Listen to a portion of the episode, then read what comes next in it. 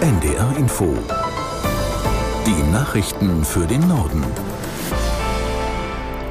Um 15.31 Uhr mit Astrid Fietz. Bundestag und Bundesrat haben dem Nachtragshaushalt für das laufende Jahr zugestimmt. Die Schuldenbremse wurde erneut ausgesetzt. Aus Berlin Franz Johann. Damit steht der Etat für das noch laufende Jahr auf rechtlich sicheren Füßen. Auch die Länder billigten den Nachtragshaushalt 2023, nachdem der Bundestag ihn heute Mittag beschlossen hat. Nach dem Urteil aus Karlsruhe werden damit vor allem die Kosten für die Energiepreishilfen im laufenden Jahr auf eine verfassungsfeste Basis gestellt. Um die entstandene Finanzierungslücke zu schließen, hat der Bundestag eine Haushaltsnotlage erklärt und sie auch mit den Folgen des Ukraine-Kriegs begründet.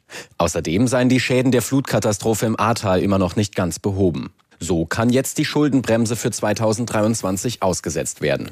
Der Bundestag hat außerdem die von der Ampel geplante stärkere Erhöhung des CO2-Preises beschlossen.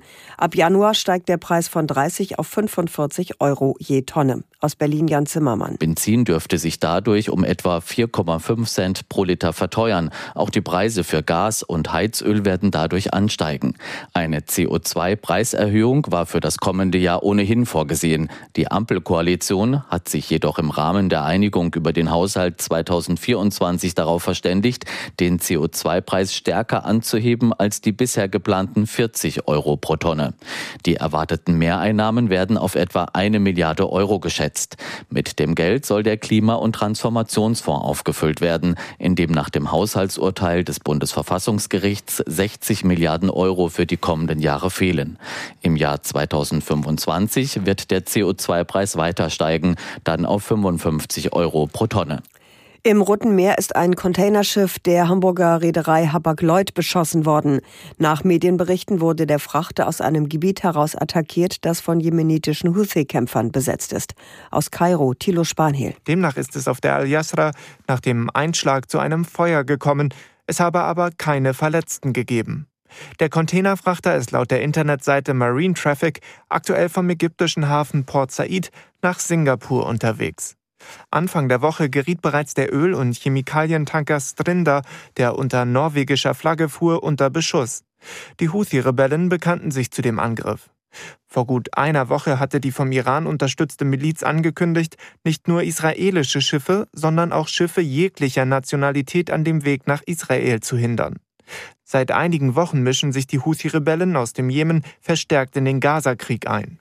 Schon mehrfach wurden Schiffe im Roten Meer attackiert, eines sogar entführt. Es liegt vor der Küste Jemens vor Anker.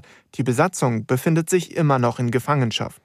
Bundesinnenministerin Faeser hat die Grenzkontrollen zu Polen, Tschechien und der Schweiz für weitere drei Monate verlängert. Ihr Ministerium teilte mit, die EU-Kommission sei über diesen Schritt unterrichtet worden. Die Mitte Oktober eingeführten Grenzkontrollen können damit bis zum 15. März weitergeführt werden. Seit der Einführung habe die Bundespolizei laut Faeser etwa 340 Schleuser festgenommen. Zudem sei die Zahl der unerlaubten Einreisen gesunken. In Wunsdorf in Niedersachsen sind am Nachmittag mehrere Maschinen der Bundeswehr gelandet. An Bord befanden sich 142 Soldaten, die in Mali stationiert waren. Nach mehr als zehn Jahren hat die Bundeswehr ihren Einsatz in dem westafrikanischen Land beendet. Aus Rabat Dunja Sadaki. Ja, zuletzt konnte die Bundeswehr ihre Aufgabe nicht mehr richtig wahrnehmen. Das liegt an der an die Macht geputschten Militärregierung, die sich mit russischen Söldnern eingelassen hat. Das hat dazu geführt, dass Aufklärungsdrohnen nicht mehr starten konnten oder Flüge mit Soldaten nicht mehr landen konnten konnten. Und daraufhin haben sich viele Länder aus Mali auch zurückgezogen, zum Beispiel Frankreich. Die Bilanz insgesamt der Militäreinsätze, die ist mager und auch frustrierend für viele. Immer noch kommt es zu Anschlägen auf Sicherheitskräfte, zu Anschlägen auf die Zivilbevölkerung. Die Nutzung von sogenannten Himmelslaternen aus Papier ist in Deutschland schon länger verboten. Sie durften aber weiterverkauft werden.